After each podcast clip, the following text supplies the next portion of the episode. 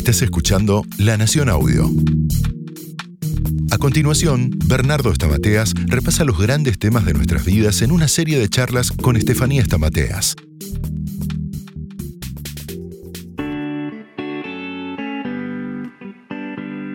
Buenos días, buenas tardes, buenas noches. Mi nombre es Estefanía Estamateas y estoy junto a mi padre, Bernardo. ¿Cómo estás, Bernardo? ¿Cómo estás, hija?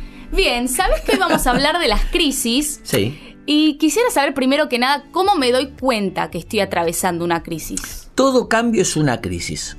O sea, la crisis es inevitable y es parte de la vida. Todo cambio. Cambia, todo cambia. Decía el viejo filósofo que nadie se baña dos veces en el mismo río. Heráclito lo decía. ¿Qué quiere decir eso? Vos te metiste en el río, saliste, cuando te volvés a meter, no es el mismo, porque el agua en el que vos te metiste ya circuló, pero vos tampoco sos el mismo. Entonces hay un doble cambio. Cambian las circunstancias, cambia, cambiamos porque el tiempo es cambio. Y eso es una crisis. Lo que pasa es que la palabra crisis tiene mala prensa. Eso te iba a preguntar, ¿por qué pensamos siempre en crisis como algo negativo? Claro, porque lo asociamos, che, estoy en crisis, o sea, uh, ¿qué problema tenés? Pero en realidad todo cambio cuantitativo o cualitativo en el sistema es una crisis cuantitativo de 2, 3. Una pareja tiene un hijo, eso es una crisis. De 2, 1. Estabas casado y te separaste. Cualitativo, de novios son padres, de padres abuelos, de, padres separados. Cambio cuanti y cualitativo, hablamos de crisis. A mí me pasa que estoy eh, en medio de un proyecto muy grande, ¿no? Un emprendimiento, en donde empecé re bien, laburando, eh, proyectando, feliz de la vida, pero ¿qué me pasó? La anterior semana laburando, me empiezo a sentir mal. Me agarro fiebre, eh, me sentía recansada. ¿Eso se puede tomar como una crisis o es estrés? Bueno, eh, es una crisis. Cuando uno está iniciando un proyecto hay un cambio. Entonces, uno tiene que aprender a administrar las crisis. A, la palabra más importante para las crisis es la flexibilidad uno tiene que ser como la rama, doblarse y no quebrarse, no como la caña. Entonces tener capacidad de adaptación, de como la palmera también. Claro, como la palmera que se dobla y no se quiebra. Es decir, eh, la capacidad de pensar en alternativas, el pensamiento eh, paralelo que se llama, o el pensamiento creativo. No pienso solo en términos de blanco-negro, frío-calor, sino que hay grises, cálidos y templados. Bien, ¿qué me puedes decir de los tipos de crisis? Porque hay, varias, hay varios tipos de crisis, cuatro en este caso. Sí. Crisis, crisis evolutiva.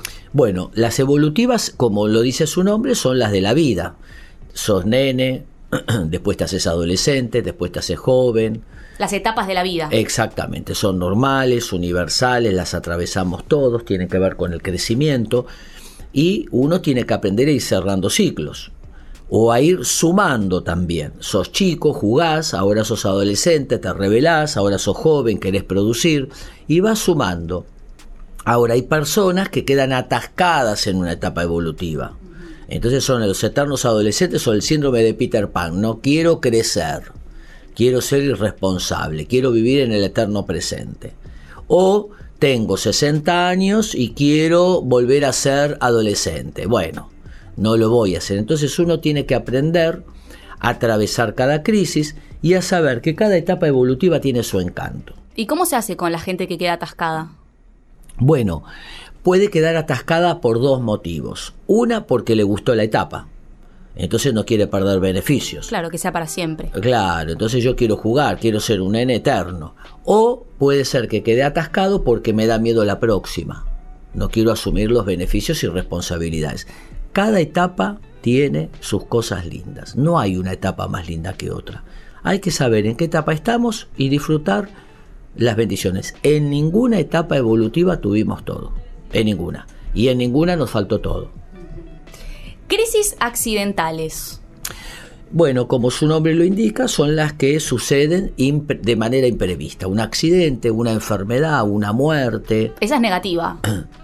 Eh, es, una, es un cambio es un cambio. Eh, te echaron del trabajo, una mudanza, no la esperabas. ¿Qué sucede? Entras en, entras en shock, entras en como un adormecimiento, no puede ser. ¿Qué voy a hacer ahora? ¿Por qué a mí? Es importante en las crisis accidentales no buscar culpables. Porque uno lo que hace es si hubiese hecho esto, si no hubiese hecho esto otro. Sí, se culpa a uno mismo. Claro, y no hay que buscar culpables, hay que buscar soluciones. Hay que salir de la lógica, ¿por qué me pasó a mí? a qué puedo hacer a partir de ahora. Crisis estructurales. Bueno, es de la estructura de la personalidad. Hay muchas personas que viven de crisis en crisis por su carácter. Es la exacerbación de, los, de sus peculiaridades. Es decir, todos tenemos un carácter. El carácter, ¿qué es? La expresión del ser. Es lo que mostramos de cómo somos. Entonces, hay carácter agradable, nutritivo y hay carácter tóxico. Entonces, imagínate una persona impulsiva. Y bueno, tiene problemas en el trabajo, con los compañeros, con la pareja, con los hijos, con los amigos, con los vecinos y con todo el mundo. Entonces, es una crisis provocada por su propia manera de ser. Y pero las peculiaridades, ¿cómo hacemos para manejarlas, no? Porque todos tenemos una que nos distingue. Sí, bueno, identificarlas. Hay peculiaridades que son nutritivas y otras no. Por ejemplo, vos tenés una persona que siempre empática.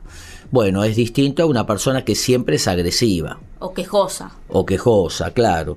Ahora, la peculiaridad, que es un rasgo predominante de nuestra manera de ser, por lo menos tenerlo claro, para saber de que eso va a ser lo primero que se pone en juego, pero no debe ser lo, lo único.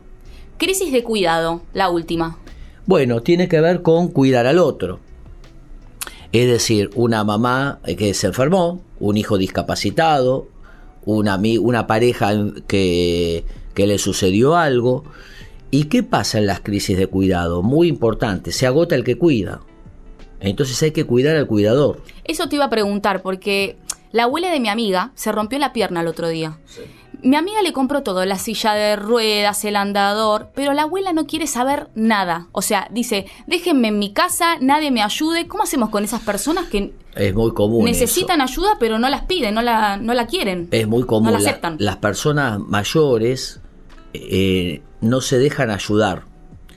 ¿Por qué? Eh, porque dejarse ayudar lo viven como una señal de discapacidad. No quieren usar bastón, muchas personas, no quieren usar los anteojos. ¿Es prepotencia eso? No quieren ir al médico, déjame en mi casa y no me saques de acá. Eso es la sensación de tener el control. Yo quiero tener el control de mi vida, no quiero que nadie me controle, por eso reaccionan a veces hasta incluso agresivamente. Ahora, cuando uno cuida, tiene que cuidar. A veces implica poner límites especialmente a personas mayores. Hay que abrir espacios para cuidar al que cuida y algo muy importante es que cuando vos cuidas a alguien te cambió la agenda. La enfermedad ahora pasa a ser la vedette de tu, de tu agenda. Claro, de tu agenda diaria. Entonces vos tenés que reordenar, perder, frustrarte en muchas cosas, pero en función del cuidado, pero tenés que seguir abriendo los espacios para nutrirte, salir a caminar, un hobby, un deporte, leer, orar, todo lo que nos dé dopamina, estaciones de servicios psicológicos. Wow. ¿Te gustó? Nuevo libro. ¿Viste? ¿Qué pasa con por ejemplo, el que exagera la crisis, ¿no? dice, no, eso que te está pasando es gravísimo. No la sabe manejar, no la sabe manejar. Cuando uno explota o implota es porque no tiene, no se siente a la altura de las circunstancias, que tiene los recursos para poder administrarlos. Muy importante trabajar en la estima. ¿Cuántas crisis tuvimos en el pasado? Similares. Las resolvimos, ¿por qué esta no la vamos a resolver? Y armar red afectiva siempre es importante, cuando estamos en una crisis de cuidado, nutrirnos de la gente nutritiva. Y el que minimiza, por ejemplo, este ejemplo de la abuela que dice, no es nada, y tiene rota la pierna. Claro. No, no es nada, quédense tranquilo. Quédense tranquilo, bueno, igual te vamos a cuidar, abuela, porque te queremos mucho. La persona minimiza porque es una manera de evitar angustiarse demasiado. Bueno, hay que acompañar, a veces hay que poner límites y estar un poquito firmes para cuidar inteligentemente. ¿Cómo podemos ayudar al otro eh, que está atravesando una crisis o qué es lo mejor que podemos hacer para ayudarla? Escucharla, acompañarla y mirarla. Escucharla, acompañarla y mirarla. Bueno, muchas gracias Bernardo. Hemos terminado este episodio, fue un gusto acompañarlos. Mi nombre es Estefanía Stamateas y junto al doctor Bernardo les deseamos lo mejor. Acuérdense, para atrás las pérdidas, para adelante las oportunidades. Chao.